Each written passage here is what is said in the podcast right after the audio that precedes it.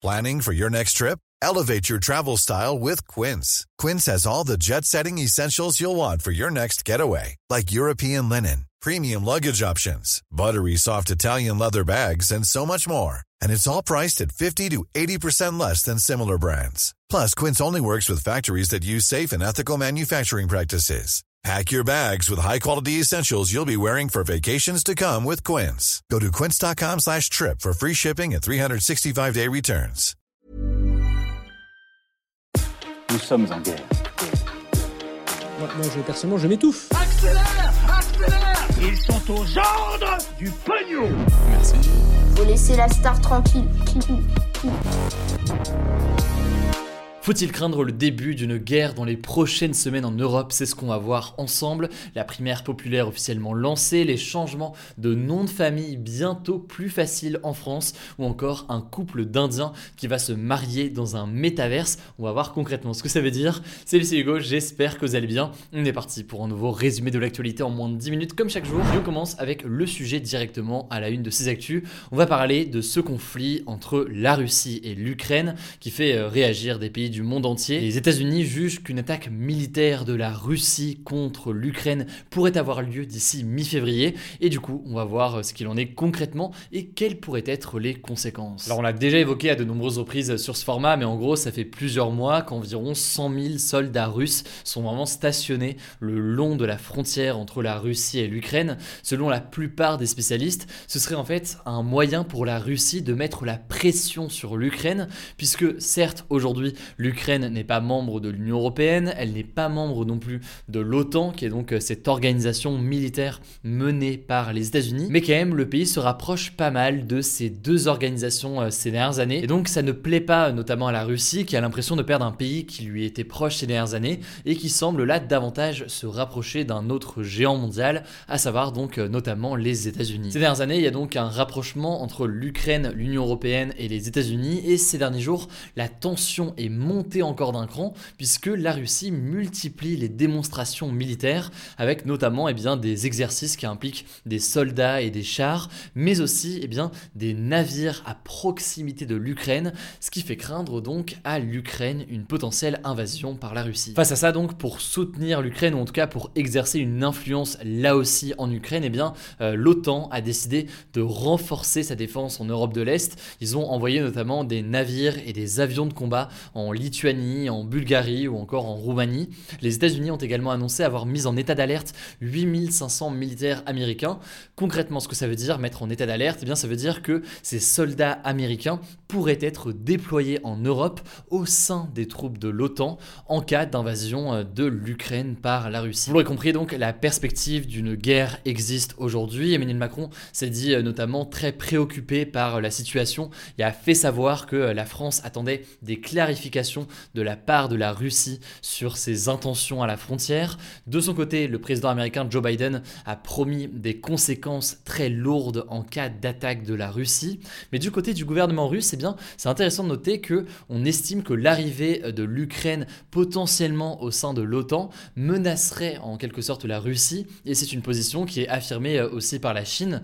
La Chine est alliée de la Russie elle a déclaré que les préoccupations de la Russie étaient raisonnables et au passage, il faut aussi noter qu'une partie des Ukrainiens, ceux en fait qui sont euh, surtout à l'est de l'Ukraine, se sentent proches de la Russie et sont euh, notamment russophones. Bref, beaucoup de tensions, l'Ukraine craint euh, énormément une invasion de la part de la Russie, mais malgré ça, c'est tout de même intéressant de voir que les réunions et les discussions s'enchaînent. Par exemple, il y a des négociations qui ont eu lieu entre Russes, Ukrainiens, Français et Allemands ce mercredi à Paris. Il y a aussi le président russe Vladimir Poutine qui doit échanger par téléphone avec Emmanuel Macron ce vendredi et enfin, eh bien, une nouvelle réunion diplomatique doit avoir lieu en Allemagne dans deux semaines. Donc, malgré les tensions très importantes, le dialogue semble quand même continuer. L'objectif affiché, en tout cas, c'est d'éviter évidemment euh, un conflit armé. Alors, on continue tout de suite avec un petit point sur les élections présidentielles avec une première information. Ce jeudi à 10h, le vote de la primaire populaire a débuté pour les 467 000 personnes qui se sont inscrites.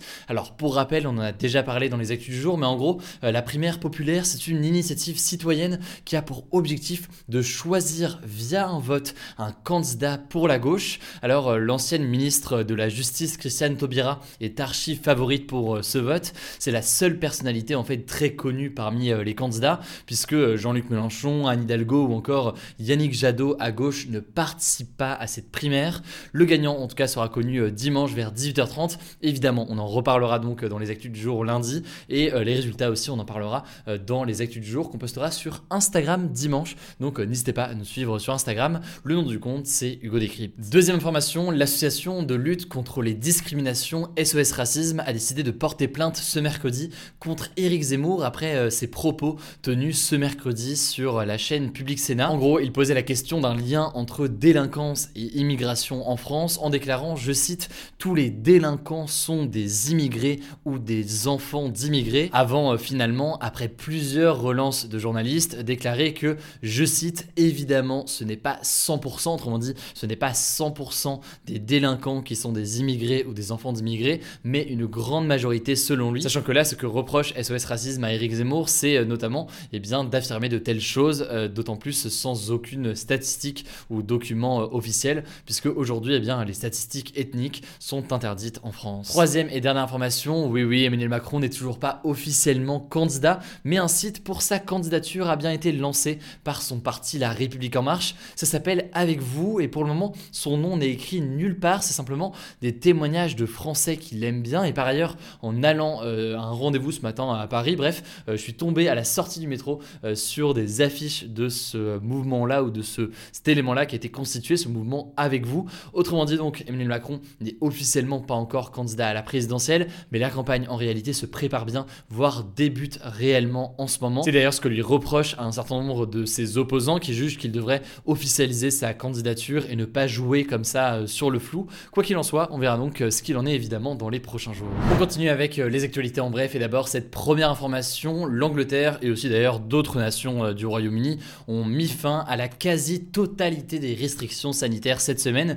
Concrètement, ça veut dire notamment plus de masques en intérieur dans les lieux publics ou encore plus de passeports vaccinal, etc., etc.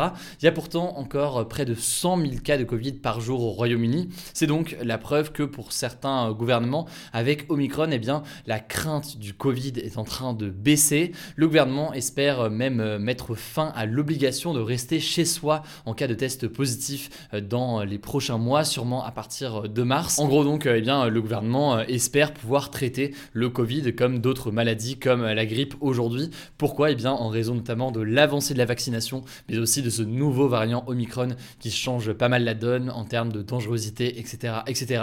Bref, on verra donc ce qu'il en est et si jamais ça a un impact sur eh bien notamment les hospitalisations dans les prochains jours en Angleterre.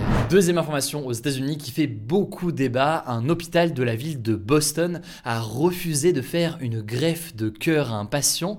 Pourquoi? Eh bien parce que au motif qu'il n'était pas vacciné contre le coronavirus, l'hôpital a en fait justifié ça en disant qu'il y avait aujourd'hui une pénurie d'organes et donc il fallait réserver les organes à ceux dont les chances de survie dans le contexte actuel étaient les plus élevées. Autrement dit donc des gens qui sont euh, vaccinés et protégés contre les formes graves du coronavirus. Alors pour certains, eh bien une telle mesure est fortement contestée puisque eh bien certains jugent que c'est inacceptable et pas justifié qu'il faille être vacciné euh, pour recevoir une greffe à l'hôpital. Bref, quoi qu'il en soit, dans ce cas précis, eh bien ce patient est donc en train de chercher un autre hôpital pour euh, recevoir sa greffe de cœur.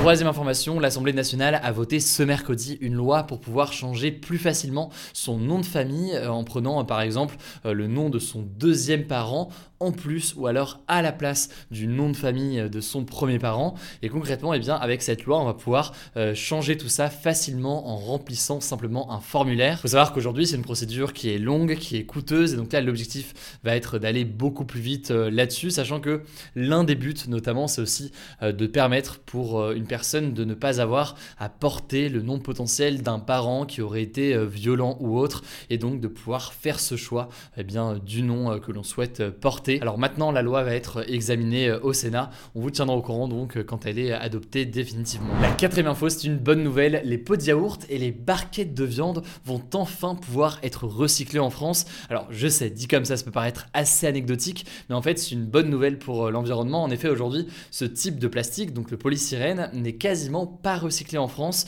et les pots de sont donc souvent jetés à la poubelle normale. Du coup, eh bien, les professionnels de l'agroalimentaire ont trouvé un accord pour financer de nouvelles usines de recyclage qui sont spécialisées donc euh, dans ce plastique. Sixième et dernière actualité de ce en bref, très rapidement, un couple d'Indiens qui n'a pas pu euh, organiser son mariage à cause bah, tout simplement du coronavirus, comme beaucoup de choses ces dernières années, euh, eh bien, a décidé de célébrer son mariage le 6 février prochain en 3D dans un métavers et plus précisément dans le décor reconstitué en 3D du hall de Poudlard, donc le château de Harry Potter.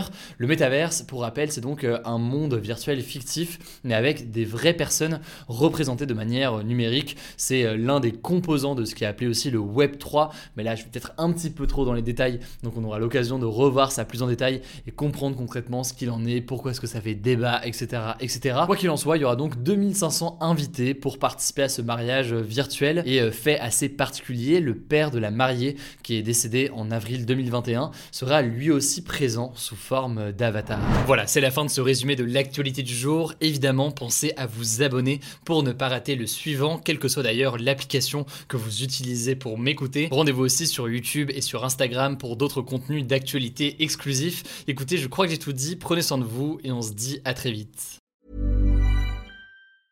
Mom deserves the best, and there's no better place to shop for Mother's Day than Whole Foods Market. They're your destination for unbeatable savings, from premium gifts to show-stopping flowers and irresistible desserts. Start by saving 33% with Prime on all body care and candles. Then get a 15-stem bunch of tulips for just $9.99 each with Prime. Round out Mom's menu with festive rosé, irresistible berry chantilly cake, and more special treats. Come celebrate Mother's Day at Whole Foods Market.